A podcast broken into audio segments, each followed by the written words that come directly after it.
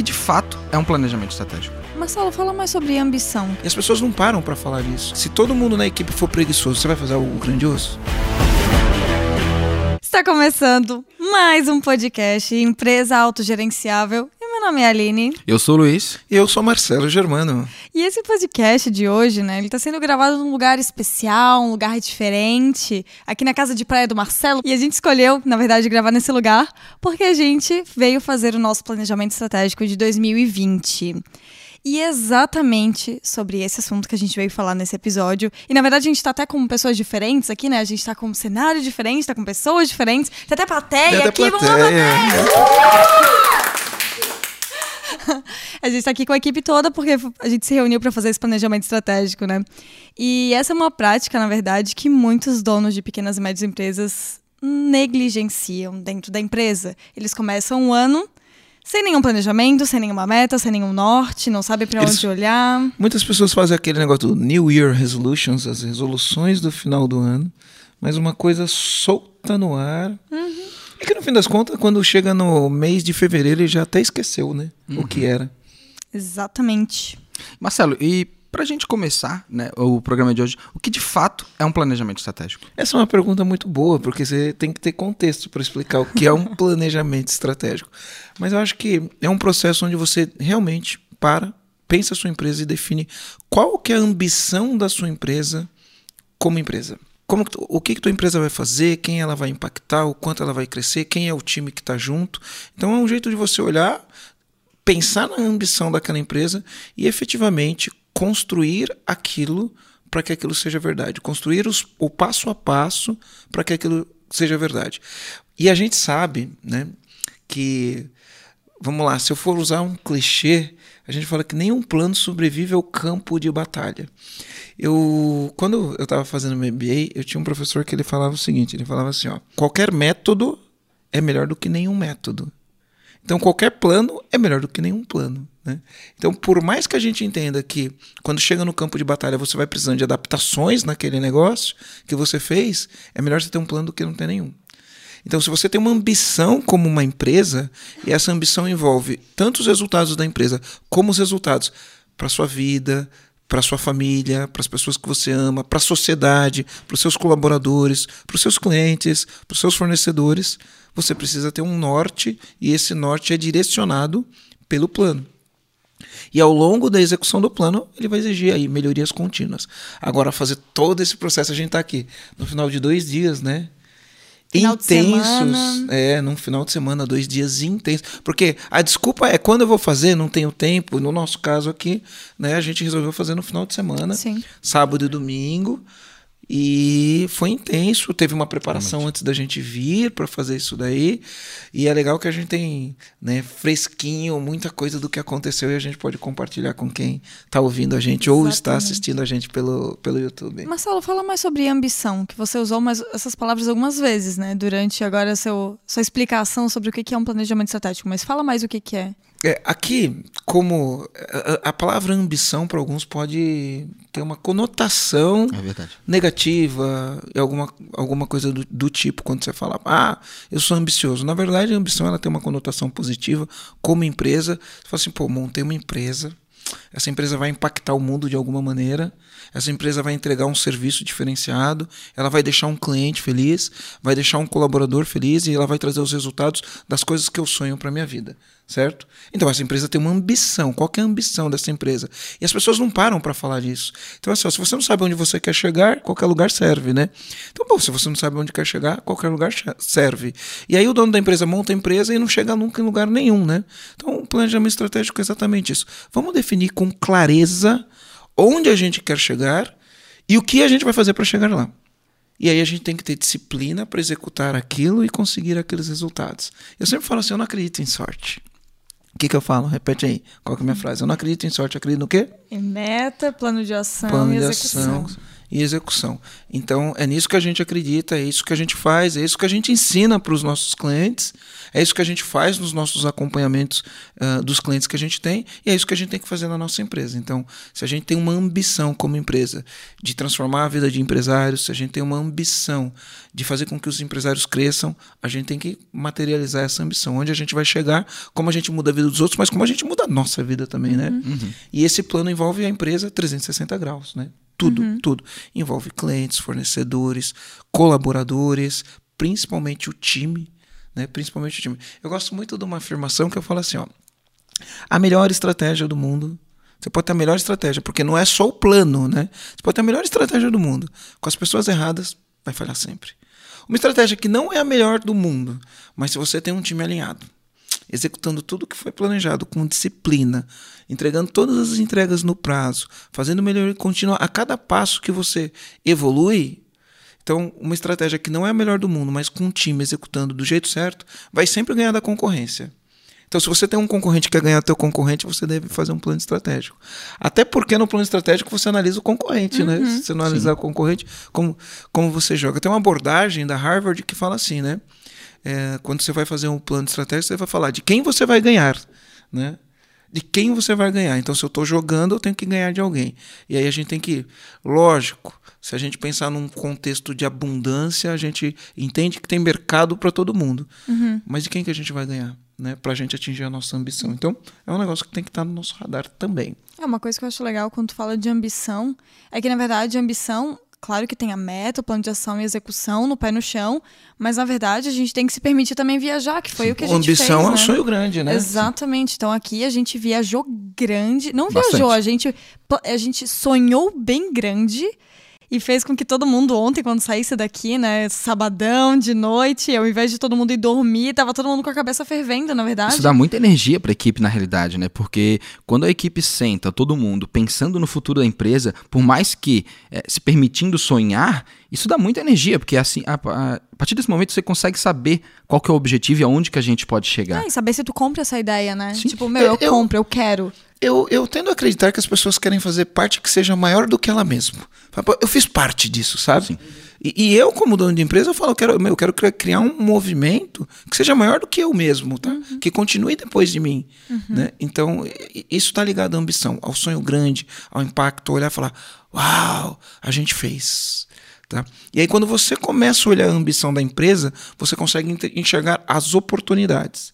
Só que só olhar a ambição, enxergar as oportunidades e não ter. E não fazer nada. É. E não ter um, um plano traçado, uhum. pensando, para eu chegar lá, quem precisa estar tá comigo? Para eu chegar lá, quais são os comportamentos das pessoas que têm que estar tá aqui para. Porque, ó, vamos lá. Você tem uma ambição de fazer algo grandioso. Se todo mundo na equipe for preguiçoso, você vai fazer algo grandioso? Não faz. Não faz. Se todo mundo na equipe for desinteressado, você vai fazer algo grandioso? Uh -uh. A equipe se, errada. Se todo mundo na equipe der desculpa, você vai fazer algo, algo grandioso? Não, não. Então eu tenho que pensar quais são os comportamentos que essa empresa tem que ter para fazer algo grandioso. E aí entra aquele negócio que a gente fala da cultura, né? E, e é legal porque a gente fez o plano. Antes de fazer o plano, a gente tem que fazer contextos, né? E eu falo que a, o planejamento estratégico ele ocorre pra gente, ele ocorre em cinco ambientes. O primeiro ambiente, o primeiro ambiente do planejamento estratégico está na cultura organizacional. E aqui eu sou defensor gigante. Esses dias eu estava conversando com um empresário aqui da, da, de Florianópolis, o Diego, e ele, ele, ele fez uma reviravolta no negócio dele por conta da, dos negócios hoje todos estão no digital de uma maneira ou de outra.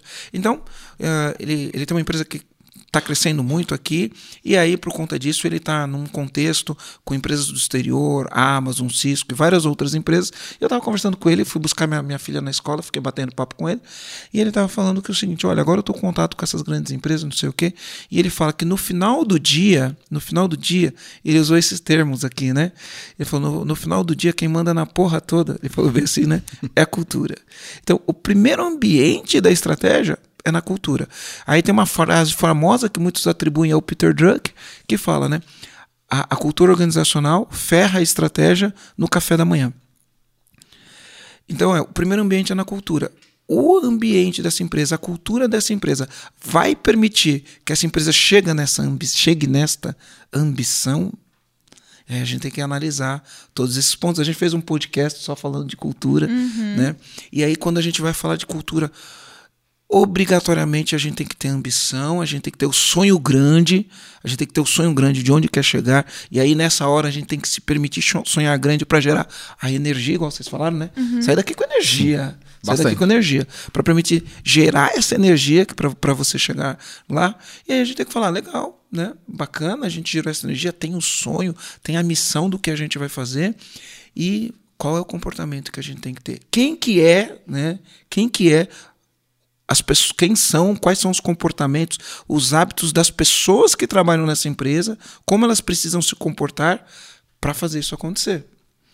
Então, como um time, como um time, como esse time tem que funcionar, que autonomia ele tem que ter, qual que é a clareza que esse time tem que ter, mas principalmente, quando começa o dia, quando termina o dia, como essa pessoa se comporta. E aí você traz esse contexto. E se você não passar por esse contexto e fazer um monte de plano, no final das contas, por que, que o plano não, não, não, não, não é acontece? Uhum. Por que, que ele não é executado? Porque a cultura atrapalha. Porque a, a cultura do entregar fora do prazo, a cultura do, da desculpa, né? Tem o desculpability é. do, do João Cordeiro, Cordeiro, né? E, inclusive, antes da gente fazer o planejamento estratégico, a gente lá no EAG, a gente tem um ritual nosso que a gente chama de EAG Talk. Então, toda segunda-feira, às 9 horas da manhã, alguém do EAG, todo, a gente, num rodízio, todo mundo faz alguma apresentação de um tema importante, que pode ser um livro, algum curso que a gente fez, né, algum benchmark que fez, e a gente uhum. faz uma apresentação para trazer isso para a gente como um contexto. Porque um dos nossos valores, ó, e a cultura tem a ver com isso, né? Uhum. Valores. Um dos nossos valores é o autodesenvolvimento. O último EAG Talk foi segunda-feira dessa semana. Quem apresentou fui eu. Eu trouxe justamente o Desculpability, porque a gente não pode instalar esse firmware, né? É, esse modo operacional que todo mundo, todo ser humano tem um modo operacional da desculpa, de dar desculpa porque não faz as coisas. Então a gente trouxe essa questão para todo mundo assumir responsabilidade e fala: opa, então são esses os comportamentos, esses os valores. A gente até alterou um valor. Né? Fizeram vários, na verdade. É, na realidade, né? a gente alterou bastante coisa. É, né? na verdade, não alterou o valor. A gente Não, é... nomeou de maneira diferente. Exatamente. Então, um, um, dos valores que a gente foi trouxe foi intensidade, por exemplo. Né? A gente tem que ser intenso. Então, a gente começa a trabalhar, tem que trabalhar com foco, determinação, intensidade para conseguir fazer as coisas do melhor jeito possível, entregar no prazo, não inventar desculpa, assumir responsabilidade e fazer o que tem que ser feito. E não só na vida profissional, né? Na vida pessoal também. Quando você está com a sua família, você tem que ter intensidade em estar lá, ter foco em estar lá com ele. Na vida profissional, a mesma coisa. E na realidade, em tudo que você vai fazer, você tem que ter intensidade. É, se a gente quiser encontrar balanço, balanço na nossa vida, a gente põe intensidade em tudo. Porque por que, que o cara está desbalanceado, desbalanceado, né? A tá vida não tem equilíbrio. Uhum. A vida não tem equilíbrio. Porque ele põe intensidade numa coisa e o resto fica tudo sem uhum. nada, né? É até porque os nossos valores, não os nossos, né? Os valores de uma empresa não são os valores da empresa. As pessoas que trabalham ali, elas precisam ter esses valores na vida dela, porque senão não faz sentido. Ela não vai conseguir se adaptar a uma Você cultura. não vira a chave, né? É, é não uhum. vira. Não uhum. tem como. A pessoa não adquire novos valores eu, que são completamente diferentes do que, ela que é. Eu acho que às vezes até vira uma chave, tá? Por exemplo, às vezes a gente está no Brasil, a gente tem um comportamento. Quando você viaja, vai para um outro país, para um país de primeiro mundo, às vezes ao chegar lá, você começa a adotar algumas coisas, porque você sabe que está num país diferente, e aí você começa a adotar alguns comportamentos. Só que aí quando você volta para o Brasil, algumas pessoas mudam alguma coisa durante um tempo e depois volta ao modo uhum. antigo de ser, né? Na empresa isso não pode acontecer. A pessoa tem que adotar esses valores, adotar esses valores para o trabalho, para a vida, de uma maneira geral, né? Isso tem que fazer parte é, do DNA. Né? nem, nem a palavra, não sei se a palavra seria adotar nada, deve, deve viver aquilo, Viver, né? viver, isso, Ela isso, ter isso. dela mesmo, né? E pegando esse gancho, na verdade, de então, que a gente... o primeiro ambiente que eu tava falando, né? Uhum. Pode, pode continuar. Não, na verdade é que eu ia pegar porque você já tá trazendo esse passo a passo, Isso. que você já tá, você trouxe os cinco ambientes, né? Então, só pra gente pegar esse gancho mesmo de que tá fresquinho, que a gente acabou de fazer o nosso planejamento estratégico aqui, qual seria, qual seria esse passo a passo? Existe um passo a passo? E será que a gente consegue contar mais ou menos o que, que a gente fez aqui para que vire um passo a passo daí Legal. nesse podcast? Então, eu vou dar uma visão geral e aí a gente vai para os passos, tá?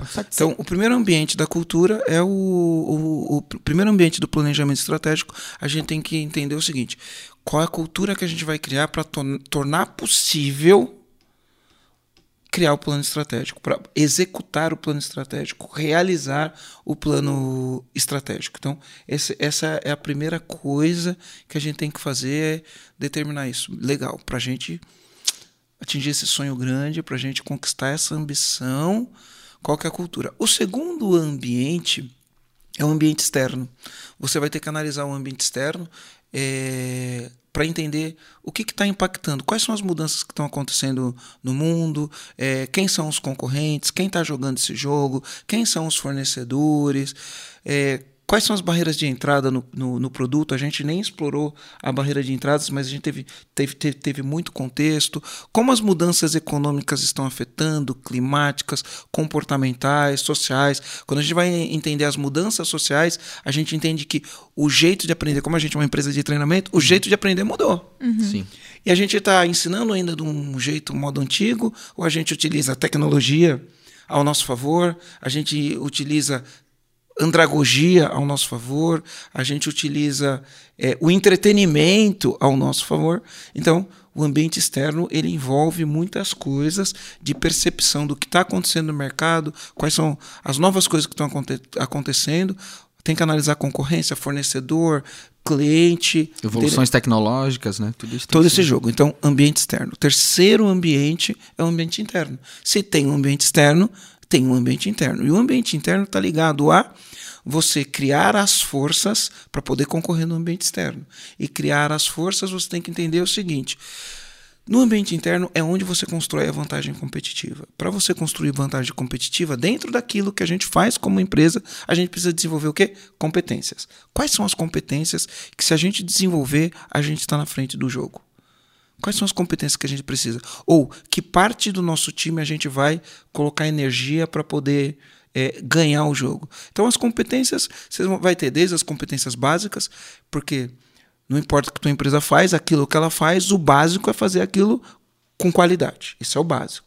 Tá? Mas o que, que eu posso fazer como empresa que me diferencia? Será que eu tenho as competências certas para fazer precificação, para estabelecer um planejamento financeiro? Será que eu desenvolvi essas competências? Será que eu tenho competência de vendas? Será que eu tenho competência de marketing? Hoje está todo mundo no digital. Né? Será que minha empresa ainda está só no offline? Será que eu não tenho nada digital? Será que eu desenvolvi as competências? Tem empresa que não, não, não, não desenvolveu nem a competência básica do marketing. Aí quando vai para o digital, será que desenvolveu as competências? Quem que eu tenho que ter no meu time? Aí a gente olhou organograma, a gente planejou o organograma inteiro da empresa, quadro organizacional, e dentro do quadro organizacional, cada pecinha que está lá, cada função que está lá, quais são as competências que tem que estar tá desenvolvida? Quais são as competências que o time de marketing tem que ter? Quais são os, as competências que o time de RH uhum. da empresa tem que ter? Você fala, pô, Marcelo, uma empresa é pequena, eu não tenho time de marketing, time de RH. A gente, hoje, hoje no EG, nós somos em sete. Uhum. Né? A gente escreveu as competências de todas as áreas, as competências de entrega, as competências de planejamento. Quais são as competências que a gente. A gente não precisa ter todas, mas se a gente tiver o foco e fala, pô, eu preciso desenvolver essa competência, você faz o plano para desenvolver aquela competência. Uhum. E aí você vai caminhando, planeja, executa. Agora, de novo, voltando para o primeiro ambiente. Se no nosso caso a gente trouxe ali o senso de dono, né? Se todas as pessoas que trabalham na empresa não tiverem senso de dono para chamar aquilo de meu e executar, vai falhar tudo. Você não vai desenvolver as competências. E aí vai para um outro valor nosso, que é o autodesenvolvimento. Uhum. Vamos desenvolver essa competência? Planejamos isso daí. Então, no ambiente externo, a gente cria vantagem competitiva. E aí, quando você cria vantagem competitiva, você sabe que você está alguns passos na frente. E aí, quais são as competências? Então, quem está ouvindo a gente, que tipo de competência? Que tipo de competência você acha que alguém tem que desenvolver? Luiz, por exemplo, você é CS. Qual a competência que tem que desenvolver no customer success, success ou no sucesso do cliente? A comunicação, né? É, o especialista em customer success, ele tem que ser um cara muito proativo, entendeu? Ele realmente tem que pegar a dor do cliente para ele e, acima de tudo, ele tem que ele tem que ter uma previsibilidade do que pode acontecer. Ele tem que ter uma jornada do cliente muito clara, entendeu? E a princípio se desenvolver nessa, nesses pontos, né? Comunicação, proatividade e realmente ter esse senso de previsão, de conseguir é, prever o ruído do cliente, é, medir, ter os indicadores, tudo na palma da mão, que quando a equipe comercial precisar ele tenha, quando a gestão precisar ele tenha. Eu acho que esses são os principais pontos que um, que um especialista na área de CS precisa se desenvolver de começo. Né? É, e se você quer garantir o sucesso do teu cliente, você precisa ter o, o CS e desenvolver essas habilidades. Uhum. Trabalhar com indicadores, entender o tal do NPS, a pergunta score. definitiva, né, do Net Promote Score. E aí tem muito empresário que está ouvindo a gente falando, não sabe nem o que é NPS, né? Então, se você quer jogar esse jogo e não, não tá é, ligado, corre. Né? Corre. Então, né? Quais são as competências? A Aline é marketing. Quais são as competências do marketing que tem que desenvolver, Aline? Ah, inbound, tem que ter a competência de é, conhecimento de e-mail, funil de e-mail, é, captação de lead, criar anúncio, página de vendas, chamada, posicionamento, copywriting, né, a forma como a gente se comunica, entender dos números que estão lá, né, os números que aparecem de conversão, é, custo de lead. Quem é a persona? Quem é a persona? Então, assim, é um universo imenso e que mais tem é conhecimento por aí. Não tem desculpa, na verdade, né? Não tem desculpa, não tem desculpa. Então, no ambiente interno, onde a gente desenvolve as competências, a gente tem que olhar: ah, dá para desenvolver todas as competências? Se não dá para desenvolver todas, qual é a competência que, se eu desenvolver, todo o resto se torna desnecessário? Uhum. Igual a pergunta uhum. da única coisa, né? Uhum. Qual é a competência que, se hoje eu desenvolver, porque às vezes não dá para desenvolver tudo, porque o planejamento estratégico também tem o seguinte: planejamento estratégico não é só planejar o que você vai dizer sim, é planejar também o que você vai dizer dizer não, porque não dá para fazer tudo. Certo? A gente então, se deparou com isso, é. né? É, não dá, não dá, é muita coisa, né? Então, esse é o terceiro ambiente. O quarto ambiente é a estratégia de, de negócios, um conceito mais acadêmico, mas de uma maneira ou de outra você vai falar assim: como eu vou competir? Eu vou competir por preço e vou lutar para ter a melhor estrutura de preço e ganhar mercado porque meu preço é melhor. Eu vou competir por diferenciação porque eu realmente eu me diferencio da concorrência. O cliente percebe porque a diferenciação ela acontece quando o cliente percebe, não porque você acha que é diferente, né?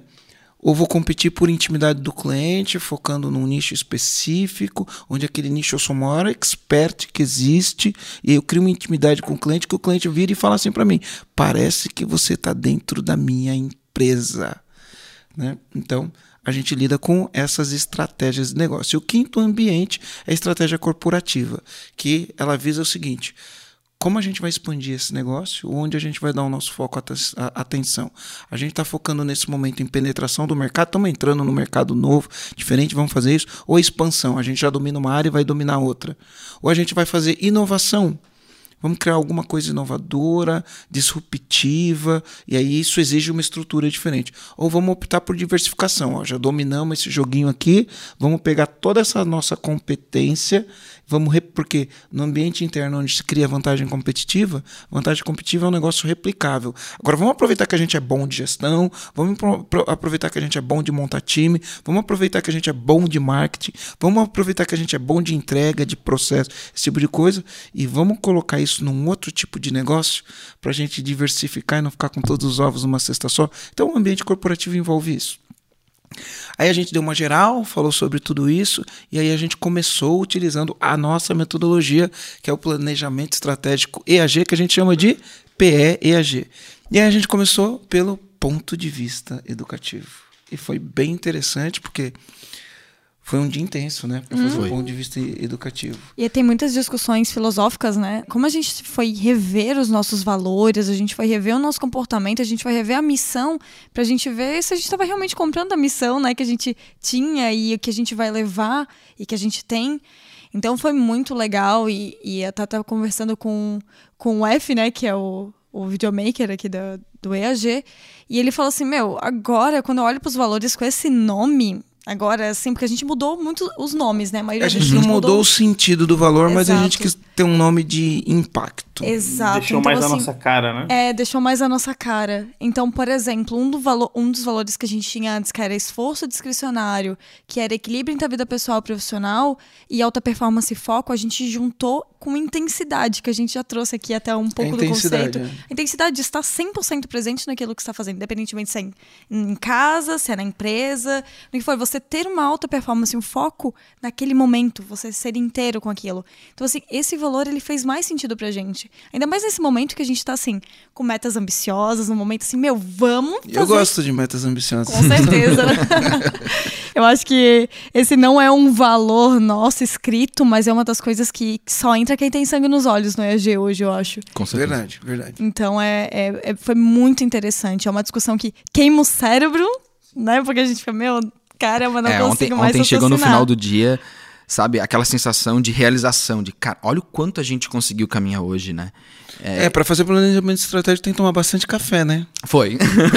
A gente esqueceu de falar que o, o princípio número um, na verdade, é café. né? É, vamos, vamos trabalhar, mas primeiro vamos tomar café, né? É, falando até sobre a alteração dos valores, um valor que a gente incluiu e que me deixa muito. con- Não só eu, acho que toda a equipe, na hora que foi citado sobre esse valor, compartilhou do mesmo sentimento, foi o integridade, né? É que a gente já vivia, né? Só que a gente não tinha colocado num. Não tinha colocado nesse papel. nome, nesse Uhum. contexto. é. Exato. E Marcelo, uma pergunta que eu acredito que todo empresário deve se fazer antes de começar um planejamento estratégico: com quem eu devo fazer o planejamento estratégico? Quem da minha equipe eu devo chamar para um planejamento estratégico? Ó, o nosso direcionamento é sempre para o dono de uma pequena e média empresa. Se a gente estiver falando num contexto de uma grande empresa, o cenário é diferente, Uhum. o planejamento é diferente. é, mas num contexto de uma pequena empresa, e eu falo uma pequena empresa, eu estou falando de empresas que vão ter de 5 a 100 funcionários. Tá? E muda o planejamento de uma empresa de 5 a 100 funcionários, muda completamente. Ah, eu fiz, o- essa semana eu fiz dois planejamentos estratégicos. Eu fiz de uma empresa minha que eu tenho 118 colaboradores Lá hoje. na Luma, né? Lá na Luma, a gente tem 118, fizemos o planejamento estratégico. Na Luma, com 118 colaboradores, a gente trouxe a alta gestão, os diretores e os gerentes da empresa para fazer o planejamento estratégico. Ah, e o, o contexto do planejamento estratégico foi diferente do contexto daqui do, do EAG. Tomamos muitas decisões, tem que olhar budget, planejamento, investimento, Orçamento. né? né? É, aqui também a gente, a gente não, não fez o orçamento ainda, mas a gente criou as bases para fazer o orçamento e agora é o, o decorrer do plano estratégico. Então, na Luma, a gente reuniu a alta gestão. Em alguns momentos do plano estratégico, a gente trouxe gente da operação, porque a pessoa faz parte daquela execução, tá? mas foi feito com a alta gestão. Aqui no EAG, a gente considera que todas as pessoas que estão aqui são cofundadores do EAG. A gente falou, ó, Certeza. vamos criar um Certeza, novo né? EAG, né? E a gente trouxe todos os colaboradores, todos, a empresa inteira. Então, sou eu e mais seis, né? Somos, somos em sete. E não errei a conta, não, né? com, com o João tava olhando pro lado, contando ali Eu dois, falei, será que foi alguma besteira, né? Não tem como errar isso. Até não. você falou ali, né? Eu- quando eu falo novo- 118, se eu, se eu errasse, tudo bem, mas eu não. É. Lá na planilha tem, né? 118. Agora com 6 e com 7 não tem como errar. Eu Boa, falei, somos, somos em 7. O João olhou pro lado e falei, será que eu errei? Quando você falou ali, né, o novo EAG, é, foi até uma coisa que hoje, quando a gente tava vindo pra cá pro segundo dia no carro, eu e o João, a gente comentou, né? Falei assim, meu, vamos mudar o nome, EAG, é, empresa, auto, é, empresa Autogerenciável 2.0, porque agora a gente mudou um monte de coisa, a gente vai pra cima, tem uma meta bem clara, vamos pra cima, vamos mudar, vamos mudar. Foi bem engraçado até. E, e foi legal que a gente fez um contexto onde a gente entendeu que meu, todos somos os, os, os cofundadores né, do, do que a gente escreveu aqui, do que a gente fez aqui. Ainda tem muito trabalho, não está encerrado o plano estratégico, vai ter que vir orçamento, vai ter que vir a apresentação depois para o time, porque a gente tem aqui sete pessoas, o time interno, mas tem o time dos coaches, que é Sim. time também. A gente Os especialistas do os, método, os né? especialistas do método EAG, a gente colocou eles no contexto, teve muita discussão como a gente integra as pessoas que trabalham remoto com as pessoas que trabalham eh, local, presencial, eh, e principalmente porque eles são responsáveis, os especialistas do método EAG são responsáveis por garantir o resultado do cliente através de acompanhamento individual. Então, se a gente não traz para o contexto, e aí teve muita discussão para trazer para o contexto, como realmente um time. Então, inclusive, uma das prioridades, eu vou falar de prioridade, é o time. Então, quando a gente começou a fazer, a gente utilizou o nosso nossa ferramenta ponto de vista educativo, a gente determinou visão, missão, os valores, tudo isso que a gente está falando aqui, e aí a gente olha e fala assim, legal, e agora, né? É, ah, dentro do nosso contexto é como a gente vai gerar energia para fazer isso? Porque um empresário sem energia não chega em lugar nenhum, uma empresa sem energia não chega em lugar nenhum. Como a gente gera energia no dia a dia, no time, na interação entre as pessoas, nos planos. Então a gente deu nome para os planos, a gente criou os rituais, criou até o genial. Genial. O o genial vai surgir. É, a gente criou até o genial, trabalha com nome. Então a questão da energia, a questão do reconhecimento, eh, né, a, a- a questão do reconhecimento das pessoas, a gente criou uma moeda, né? Nossa moeda vai chamar genial. Toda vez que um colaborador um dos nossos co-founders, não vou nem mais chamar de colaborador. Toda vez que um Gostei, co-founder gostei. Que chique. é, é, Co-founder e a gente é, é porque, porque a gente trouxe o valor, a gente não tinha o valor com senso de dono com esse nome, e aí a gente trouxe a questão mesmo. É senso de dono, todo mundo tem que ter senso de dono. Se todo mundo tem senso de dono e todo mundo é dono, somos os co-founders. Ainda mais a gente, né, que tá construindo essa base do EAG 2.0 É. agora, né? O senso de pertencimento é, é uma coisa muito forte, né? Todo mundo realmente, quando a gente falou desse valor, o senso de dono, todo mundo se identificou. Porque todo mundo tem, é, tem atitudes durante a sua rotina que realmente são de dono. Né? E é aquilo que o Marcelo falou. A gente, o- é, nesse final de semana, a gente pode. A gente está construindo, a gente deu o primeiro passo para uma grande história. É, e esse senso, e esse senso de dono passa muito pela missão muito forte, né? Porque pra gente ter esse senso, esse senso de dono, esse senso de pertencimento, é, passa muito pela missão grande, pela missão forte que tem o EG. Então, quando eu entendo qual é a missão, eu quero fazer parte daquilo. Eu quero ser dono disso também. Então, acho que o grande segredo que faz com, faz com que nós compramos essa ideia é, é realmente ter essa missão forte, clara, forte e com impacto muito grande, né? A a missão é fantástica, assim. É, eu, eu, eu não sei se quem está ouvindo a gente está anotando, né? Então eu falei de cinco ambientes, e eu falei que o primeiro ambiente é cultura, o segundo ambiente externo, depois o interno, depois a estratégia de negócio, depois a corporativa. A gente está no primeiro ambiente, que é o, o ambiente do- da cultura, onde a gente desenvolve o ponto de vista educativo, que tem todos esses cenários: a ambição, o sonho grande, a, a, a missão daquilo que a gente faz, quais são os valores, os comportamentos que a gente tem que ter. E aí aqui eu estou falando de energia, né? Ah, como que a gente gera energia, porque assim, ó, meu, uma equipe sem energia não chega em lugar nenhum. E ter uma missão forte gera energia. Ter meta ambiciosa gera energia. Ter Mas- o genial gera energia. isso, mas no dia a dia a gente precisa de rituais que vai fazer com que as pessoas tenham energia, que as pessoas se divirtam, que as pessoas trabalhem duro e executem o que precisa ser executado. Então, como que a gente gera energia? Quais são os rituais? E todo mundo, todo mundo não. Ah, quem está focado em desenvolver um negócio, trabalhando com as pessoas através de gestão humanizada, criar engajamento de equipe, energia é fundamental. Não existe engajamento para quem não tem energia. Né? Como a gente gera energia? Então, um dos nossos exemplos que a gente criou foi o Genial. É a moeda do reconhecimento do EAG.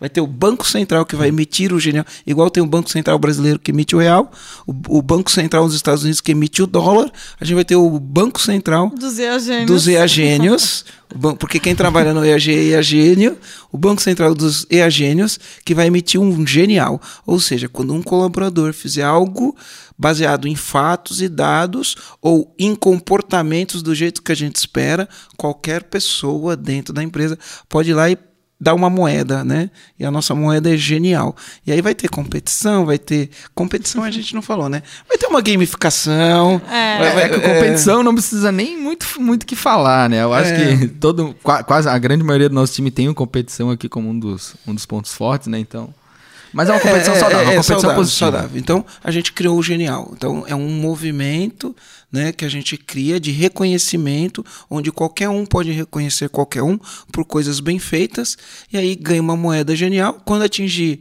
né, um valor em, em genial no Banco Central, tem algum benefício com isso. né? E eu acho que só o fato de criar essa, essa corrida, vamos dizer assim, né? Essa corrida em cima, para buscando aquele benefício, que a partir do momento que eu atingir o, o número X de genial, eu, eu chego lá, né? Então eu crio energia. Aí quando a gente fala de energia, tem várias outras coisas que geram energia, mas a gente também tem o lance do estômago.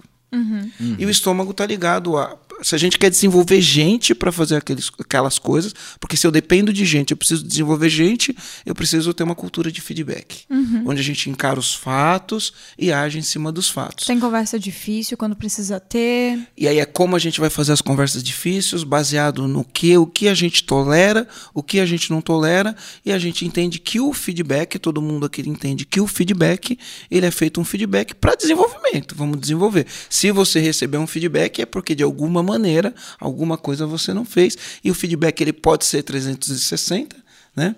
Como ele pode ser de uma maneira 180 ou mais verticalizado de cima para baixo. Mas o feedback é uma ferramenta de desenvolvimento para colocar todo mundo na linha, em estado de alerta. Então a gente tem que trabalhar as duas coisas juntas: energia e estômago. Energia e estômago. E a gente trouxe todo esse contexto de energia e estômago. Porque se você não encara os fatos, se você aceita, não entrega. Se você aceita a desculpability, né? Aliás, quem estiver assistindo a gente, né, a gente colocou como obrigatório aqui, obrigatório na integração do, do EAG, ler o livro Desculpability do Ou- João Cordeiro. Ou assistir o teu, o teu, o Ou talk, assistir o né? meu EG talk, Talk. isso, assistir o EG Talk, onde eu falo do, do Desculpability, né? A gente não pode assi- assistir, a- aceitar dentro da nossa empresa, né? O modo desculpa, de reagir. Então, o feedback, ele é isso. Isso a gente não vai tolerar. Desculpa, Precisou de ajuda, levanta a mão, fala, quero ajuda, não estou conseguindo. Mas chegar no dia e inventar desculpa não é tolerável. Então, como a gente toma decisões de estômagos para fazer acontecer? Ufa, cria umas bases. Cria umas bases. A gente tem energia, a gente cuida das questões difíceis. Agora a gente tem que olhar outros cenários, né? Ah, e aí a gente foi prioridades. Quais são as prioridades? A gente precisa de foco. O que, que a gente vai falar sim? O que, que a gente vai falar não? Isso deu trabalho, né? Porque você vai colocando todas as coisas que pode ser feito, ameaça, oportunidade, aí sai um monte de plano, mas no final do dia de, de- deu, 70, deu 70 linhas. É, deu, é, deu mais É, ou menos dá- 70 dá um linhas, pouco né? menos, né? Sim. Porque tem, tem linha duplicada. e Isso. Aham. É, eu acho que deu umas 60 iniciativas aproximadamente ali que a gente teve.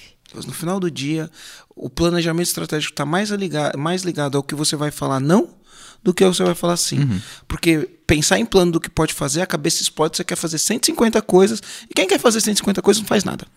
Verdade. Então, quatro prioridades. Então, a empresa inteira vai estar alinhado. Quais são as quatro prioridades que são fo- o foco de 2020? E a gente vai focar nessas quatro prioridades. Execução bem feita, com disciplina. Vamos fazer isso acontecer. Fomos, Exato. fomos para as prioridades. Aí, bom, se tem prioridade, tem meta. Quais são os indicadores de performance? Quais são os indicadores? Aí vamos lá, onde a gente vai olhar, qual é o indicador de performance a gente definiu. Então, pô, se você é um empresário, você está sério com o teu negócio, meta de faturamento e margem de lucro tem que ter. Mas é só isso? Quais são as outras coisas que você tem que ter? Hoje, no mundo dos negócios, tem o NPS. Ah, vamos colocar NPS. O que mais que a gente vai olhar? Quais são os indicadores tangíveis e intangíveis? E aí saem todos os indicadores estratégicos. Dos estratégicos vão sair os subindicadores. Né? Os indicadores de funil, aí, aí sai uma série de indicadores, mas no plano estratégico a gente vai focar em menos menos indicadores que são os que estão direcionando para a meta estratégica. No tático, a gente destrincha isso em vários outros que a gente não fez ainda, mas a gente destrincha em vários outros. E aí a gente saiu do, dos indicadores e fala: bom, a gente falou de tanta coisa, mas dentro desse time, olha para o time e fala assim: o que, que cada um tem que desenvolver, onde cada um pode chegar, como a gente vai treinar cada pessoa, que tipo de treinamento a gente vai fazer. Porque se eu não desenvolver as pessoas para chegar lá, eu não desenvolvo as competências. Então, quando eu falo desenvolver a competência, está ligado a desenvolver a competência como, como empresa, mas eu dependo, dependo da competência individual. Certo? Criamos a lista de livros Lista obrigatórios. de livros obrigatórios, os treinamentos, as consultorias que a gente vai ter que contratar. Uhum. Eu sempre falo, né? Dono de empresa precisa de ajuda externa e a gente também precisa de ajuda externa. Sim, a gente fato. busca, à medida que a gente vai precisando, vai surgindo a demanda. A gente tem ajuda externa. Exato, a a gente, gente, tem, tá tem, é, e a gente tem. busca mais, porque é inevitável. Conforme a gente resolve um problema, surge um novo problema. Não é problema, na verdade, né? Surge um novo desafio e a gente vai ter que trabalhar em cima desse desafio até conseguir finalizar. Eu não sei se eles estão anotando, né? Então a gente falou só do a gente falou dos cinco ambientes, aqui só do PV a gente falou visão, missão, valores, energia, Estômago. é, energia, ah, estômago, Performance. ah, performance, indicadores de performance, Iniciativas. e aí a desenvolvimento das pessoas e a gente vai agora para os relacionamentos. Quais são os relacionamentos? Parcerias estratégicas que nós precisamos desenvolver para chegar lá. Porque no final de contas, né, se a gente tem uma empresa, a gente tem relacionamento, relacionamento com o cliente, com o fornecedor, relacionamento com alguma parceria estratégica, diversos relacionamentos, governo, se for o caso, não é o nosso caso. Para cada relacionamento que impacta no que a gente vai fazer, a gente tem que mapear isso daí. Ufa, tem bastante coisa, né? Foi. Foi, foi, foi, foi, foi E- bastante coisa. E, e a gente Marcelo? olhou para tudo isso daí. É, quais conhecimentos que o empresário tem que ter? Né? O que, que ele precisa buscar? O que, que ele precisa estudar antes de fazer um planejamento estratégico funcional? Essa foi uma pergunta que veio do nosso direct. Que do pessoal que fala, ah, manda mensagem pra nós, deixa na caixa de pergunta. Essa foi uma das perguntas que a gente recebeu. eu tive que estudar muita coisa, né? Pra, pra poder chegar onde eu cheguei. Mas de uma, de uma maneira. Vamos lá, né? O 80-20, o 80-20 do, do que a pessoa precisa desenvolver, o que ele precisa estudar para fazer isso, é, eu diria de cara, de cara, ele vai ter que ter um foco, vai ter que ter um foco em qual a cultura que eu vou criar de, de, de cara qual é a cultura que eu vou criar. Outra, coi outra coisa, né? Ele precisa entender um pouquinho de indicadores, metas, entender sobre metas, é, indicadores, isso é uma coisa que ele precisa fazer. É muito importante que, principalmente para quem não tem experiência nenhuma e nunca fez um plano estratégico, fazer benchmark. Conversar com quem já fez, tá?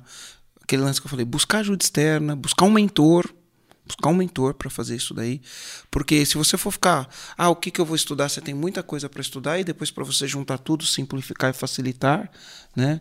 É, acaba acaba ficando difícil. Mas assim, ó, de uma maneira geral, você precisa ter eu, eu, eu sou suspeito para falar, né?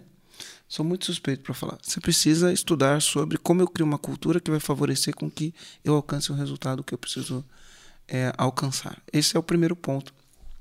Buscar ajuda externa para ajudar a fazer é importante. Se você não tem experiência, se você nunca fez, tem que buscar ajuda externa para poder para poder fazer isso daí, para fazer isso acontecer. É, E hoje, E na... tomar bastante café também, né? e hoje, na verdade, uma experiência. Hoje não, né? Esse final de semana, a experiência mais legal que foi é a gente usando as nossas ferramentas. O que a gente ensina, a gente sentando aqui ao redor da mesa e usando exatamente as nossas ferramentas. a gente- Legitimidade, né? Não, é incrível. Foi uma experiência muito legal. Tanto para testar, até porque a gente está fazendo novos layouts, né? A gente está trabalhando, fazendo um. dando uma nova cara para as nossas ferramentas. Então a gente foi na prática aplicando o que a gente ensina para os nossos clientes. Então isso é uma experiência incrível. É, é, e eu acho que o mais incrível de, de tudo é lógico, você precisa de uma ferramenta para facilitar aquilo que você vai fazer, mas o, o- o mais incrível é a clareza que uma ferramenta te traz, né? Então, não é a ferramenta que transforma, ela te traz a, a clareza. O que transforma é a execução, a disciplina, o envolvimento, a energia, isso que vai transformar e vai fazer acontecer. No final do dia, né, é, no final do dia, a melhor estratégia do mundo, com as pessoas erradas, não acontece nada. E uma estratégia que não é a melhor do mundo, mas com execução e disciplina, é o que vai mudar todo o jogo. E com as pessoas certas, né? E com as pessoas certas, né? Tem que vir com as pessoas certas. Exatamente. E, Marcelo, qual é a vantagem de fazer um planejamento estratégico? Por que, que um dono de empresa que está ouvindo a gente precisa fazer um planejamento estratégico na empresa dele? Então vamos lá, tá? É, eu diria que, eu diria que, se você não tem ambição nenhuma como empresário, não precisa fazer. Oh, boa. Se você não tem ambição nenhuma como empresário, não precisa fazer. Se você quer entrar dia, sair dia impactado pela crise, não precisa fazer. Se você quer, nas suas conversas com seus amigos, reclamar da crise, você não precisa fazer nenhum plano de ação.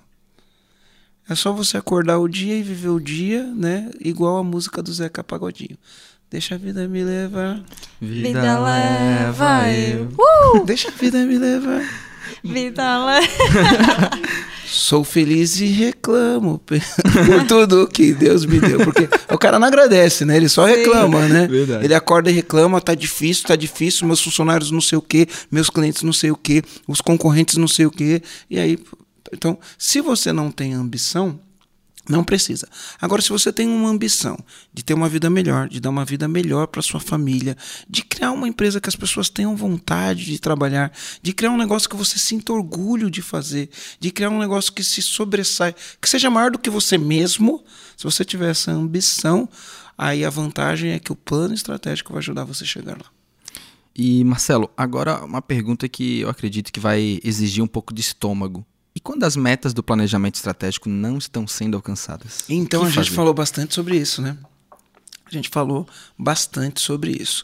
Quando as metas não estão sendo alcançadas, é, a gente tem que olhar, porque é o seguinte: o que, que acaba acontecendo? Você faz o plano, a gente fala que nem um plano sobrevive ao campo de batalha.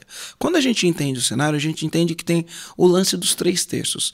Ah, o que, que é o lance dos, do- dos três terços? Tá? Qualquer problema em que você esteja envolvido, ou você, ou sua empresa, e não atingir a meta é um problema, certo? A gente fala que líder que é líder bate meta com o time fazendo certo, não atingir a meta é um problema. Tá? Qualquer problema que você esteja envolvido, ele tem um cenário dos três terços. Um terço da responsabilidade é tua, um terço é do ambiente. Opa, essa cultura está ajudando, ou o cenário econômico está ajudando, ou o me- o- o- a competência, a competitividade do mercado está ajudando ou atrapalhando. Então, um terço é do ambiente e um terço são os outros. Tá? Um terço são os outros. E você tem 100% de controle, so- 100%, 100% de controle sobre o teu terço. Se você fizer o teu terço, você tem maiores chances de atingir o resultado. Você só controla a tua parte, o, o- o teu. Então, assim, ó, no teu terço você tem que ter 100%. No teu terço você tem que ser 100%. O terço de, de fatores externos, do outro ou do ambiente, você pode influenciar ele, mas você não tem controle. Né? Se amanhã surge uma tecnologia revolucionária que extermina com o teu mercado, você não tem controle sobre isso. Sim. Mas sobre o, o teu terço de adaptação, de entender a mudança, de aplicar as coisas rápidos, né? de mudar de cenário, de mudar de jogo, de mudar o jeito de, de, de, de entregar, isso está no teu controle. Então, quando as metas não estão sendo atingidas, você vai olhar e vai falar, por que, que não está sendo atingida? Né? O que está faltando? E aí você vai entender a primeira coisa é o seguinte: eu fiz o meu um terço. A minha equipe fez um terço dela. A, tudo que a gente falou, a gente fez e entregou no prazo. E aí, sobre o seu um terço, você tem que ser 100% implacável. Tem que ser 100% implacável. Se você for 100% implacável no teu um terço de fazer, de executar, você vira qualquer cenário. Se você for 100% implacável e tiver flexibilidade para mudar o que precisa ser mudado, para tomar as decisões difíceis que precisam ser tomadas, tá? Se você não estiver atingindo a meta, você vai ter uma grande experiência com isso, vai agir rápido, vai ter ativação e vai se direcionar no cenário da meta que foi traçada. Então, ah, não está atingindo meta. Ah, outro dia eu fui num, num, num cliente nosso, não estava atingindo meta e estava todo mundo feliz, como se nada tivesse acontecendo. Faltou o senso de dono, faltou o senso de urgência, faltou ligar o estado de alerta, faltou olhar e falar: e aí? O que, que a gente vai fazer? Quais são os planos? Eu não vi plano, não vi nada, só vi as pessoas rindo e a meta não estava sendo atingida. Longe. Então aí fala assim: ah, não sei o que aconteceu. Meu, você não foi 100% implacável com o teu um terço. Então vamos ser 100% implacável com o nosso um terço, que a gente vai chegar mais próximo da meta. É uma garantia, não posso dar garantia, né? Mas vou falar assim: ó, se você não fizer isso, é uma garantia que você não vai conseguir nada. né? É uma garantia que você não vai conseguir nada. E o aprendizado que você tem como empresa, a partir do momento que você é implacável com a sua palavra, com a sua execução, com o que foi traçado, se você faz melhoria contínua, porque você tem um aprendizado, né? Você faz a melhoria contínua a partir do aprendizado do que você fez, você vai chegar cada vez mais próximo da meta. Show. Show? Show. bom. E o que mais que a gente tem ali de pergunta dos nossos A gente tem mais- internautas? A gente tem mais uma que a gente pode finalizar com ela, então. Que a gente não fez ainda, mas mesmo que a gente não tenha feito ela oficialmente, ela ela foi Teve uns respondida. spoilers é, ali durante, a, durante o episódio. Já foi respondida aqui conforme a gente foi conversando, mas seria quais as ferramentas do planejamento estratégico você recomenda? E a gente pode até compartilhar quais que a gente usou, que você já falou, mas a gente pode. Eu recomendo uma única só. O PE e EAG. O planejamento estratégico do Completo. EAG é a nossa ferramenta. E aí nela engloba né, várias coisas. Ela é completa. Uhum. E você precisa de intensidade para fazer ela. precisa de intensidade. Se não tiver intensidade. E café. E café. E energia. Hum, E energia. É, tudo faz parte do negócio, né? É. Então, você tem um- um- uma ferramenta de planejamento estratégico que direciona, que direciona as ações, que você consiga fazer a análise SWOT para analisar quais são suas forças, suas fraquezas, o que, que você faz para melhorar su- suas forças, para melhorar suas forças, o que, que você faz para melhorar as suas fraquezas, não para deixar suas fraquezas mais fracas, para deixar para que as suas fraquezas impactem menos no no, no, no resultado. Identificar quais são as ameaças e as oportunidades, fazer plano de ação para fazer isso. Então, essas ferramentas dentro do, do PEAG, a gente tem tudo isso, né? E aí você precisa de intensidade como uma ferramenta, intensidade, senso de dono, foi todos os valores que a gente trabalhou, integridade, né? Tem que ter autodesenvolvimento, foco, performance. Tudo isso entra nos Compromisso nossos com o resultado do cliente. né? Compromisso com o resultado. Foi uma das discussões mais longas que a gente teve, na verdade, né, com relação ao resultado que o nosso cliente vai ter e como é que a gente pode se comprometer com isso, né? De que forma que a gente garante esse resultado? É, e aí é via comportamento, né? Exato. E aí, e aí é, é via comportamento. Então, a nossa ferramenta super completa eu indico para todo mundo, mas ela tem todos esses contextos. Então, se você está anotando tudo que eu falei aí, você falou, escreveu sobre os cinco ambientes, tem que ter uma reflexão como como, como que está a cultura da sua empresa, né? O ambiente externo, né? Quais as oportunidades, quais as ameaças que tem, como que estão meus concorrentes, eu estou brigando por preço, né? Como que está todo esse cenário, quais são as per- perspectivas de crescimento da economia, o que, que acontece, por exemplo, se não aprovar a reforma da Previdência? É coisa do ambiente externo, você tem Sim. que analisar, trazer para o contexto do seu negócio. E aí a gente vai, né? é, O ambiente interno, onde é gerada a vantagem competitiva, qual a estratégia a gente vai usar, ou de negócios ou corporativa. Para algumas empresas não precisa analisar a estratégia corporativa, para algumas sim, né? Mas qual que é a estratégia de negócio? E aí a gente vem para tudo isso. Na cultura, vamos determinar tudo aquele negócio. Porque, ó, João Cordeiro, de novo, né? A gente referencia o João Cordeiro. Ele falou um negócio interessante. A filosofia corporativa, que é tudo aquilo que a gente falou, que é a visão, a missão, os valores, energia, estômago, indicadores de performance, quais são as prioridades, como a gente desenvolve, desenvolve as pessoas, quais são os relacionamentos, tudo isso é uma filosofia corporativa. Isso daí, para falar a verdade, é barato. Você escreve no papel, você gasta um dia ali de, de tempo para pensar, porque eu acho que o trabalho mais difícil que existe é pensar, né? E talvez por isso poucas pessoas se dedicam a isso. Pa- para para pensar. A maioria dos donos de empresa, eles não pensam sobre os negócios. Eles entram no dia, no piloto automático, fazendo aquele, aquilo que a gente chama de trabalho burro, né? Que é apagar incêndio, apagar incêndio, apagar incêndio. Que não dá tempo de parar e pensar e falar, opa, deixa eu pensar no meu negócio aqui, onde eu vou chegar, como eu vou chegar, com quem eu vou chegar. Então, é, você vo- vo- você trabalha todos esses cenários aqui do que a gente falou. Então, a filosofia corporativa, escrever isso é barato. Agora, a direção da empresa viver isso, a alta direção, os gerentes viver isso é caro. Por quê? Porque é só a direção. O único que tem senso de dono é o dono. Isso é caro pra caramba, desgastante, sabe? O dono chega lá, ele tem todo aquele esforço, ele trabalha igual o dono. Porque tem dono que nem trabalha como. Tem dono de empresa que não trabalha como dono, né? Nem ele tem senso de dono em relação à palavra dele, em relação às coisas como faz. Tem um monte de dono assim, né? E não se sinta ofendido se achando que eu tô falando isso para você que tá me ouvindo agora, mas reflita sobre isso. Se você, como dono de empresa, se você tem senso de dono. Porque se você não tem senso de dono, não dá para você exigir do, dos seus co-founders, né? Ou dos seus colaboradores que eles tenham senso de dono. A empresa é o essa- reflexo do dono, né? É. Então, filosofia é barato.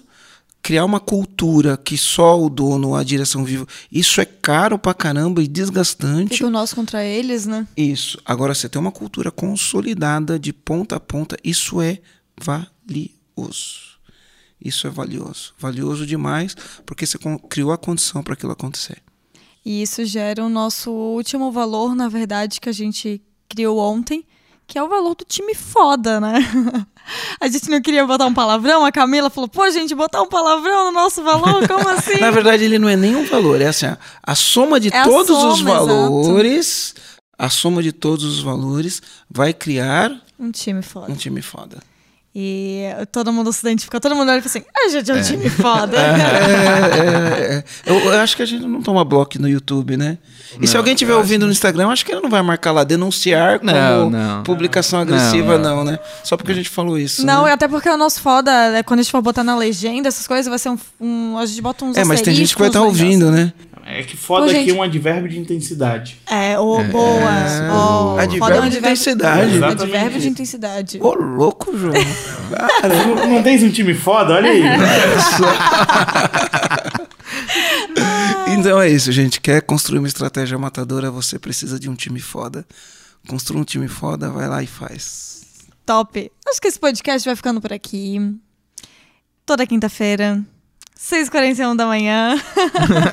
Obrigada, Luiz. Obrigado, eu que agradeço. Primeira é o vez o seguinte, Luiz, né? É verdade, aqui. É. Não, eu, eu na tava verdade, pegando no na pé verdade já. agora a gente tá com o time inteiro aqui. Tem Né? até a plateia, as crianças estão aqui. E eu queria pedir uma coisa para quem estiver assistindo esse podcast e chegou até o fim. Primeira coisa, eu queria te agradecer. Parabéns. Parabéns por chegar até aqui. E outra coisa, dá um compartilhar, manda isso para alguém que você conhece, alguém que precisa ouvir isso daí. Ainda mais que a gente tá, no final manda do pro ano, teu né? sócio, manda pro teu sócio, né, para poder alinhar e falar a mesma língua e aproveita é, é que a gente está gravando nesse momento no final do ano, mas pode ser que o cara esteja ouvindo esse podcast em maio de 2020, né? Aí você vai falar, ah, agora já foi, não, então para em maio de 2020 e faz o teu plano estratégico, né? Exatamente, exatamente. A melhor hora para você fazer é no ano anterior. Né? A segunda melhor hora é no momento que você está ouvindo esse podcast. Exatamente. Não importa o tamanho da tua empresa. Não importa o tamanho da sua empresa. Você não tem desculpa, ah, mas eu sou sozinho. Meu, se eu sou sozinho, vai lá, faz sozinho. Ah, eu só tenho dois funcionários. Vai lá, faz você, os dois funcionários, ou faz sozinho, comunica com os dois funcionários. Ah, eu só tenho seis. A gente tem seis aqui, a gente fez. Ah, mas eu tenho 200, eu tenho 100. Eu tenho 118 na outra empresa e fiz. Então, é isso. É isso. Vai lá e faz. Show. Valeu, Rai. Valeu, F. Valeu, Camila. Valeu, João. Marcela. Valeu, João. Valeu, Manu. Marcelo. Manu. Valeu, Manu, que tá dormindo. Valeu, Marcelo. Valeu, galera. Vamos ficando por aqui. High five. Falou. Top. Foi. É nóis, time. Falou.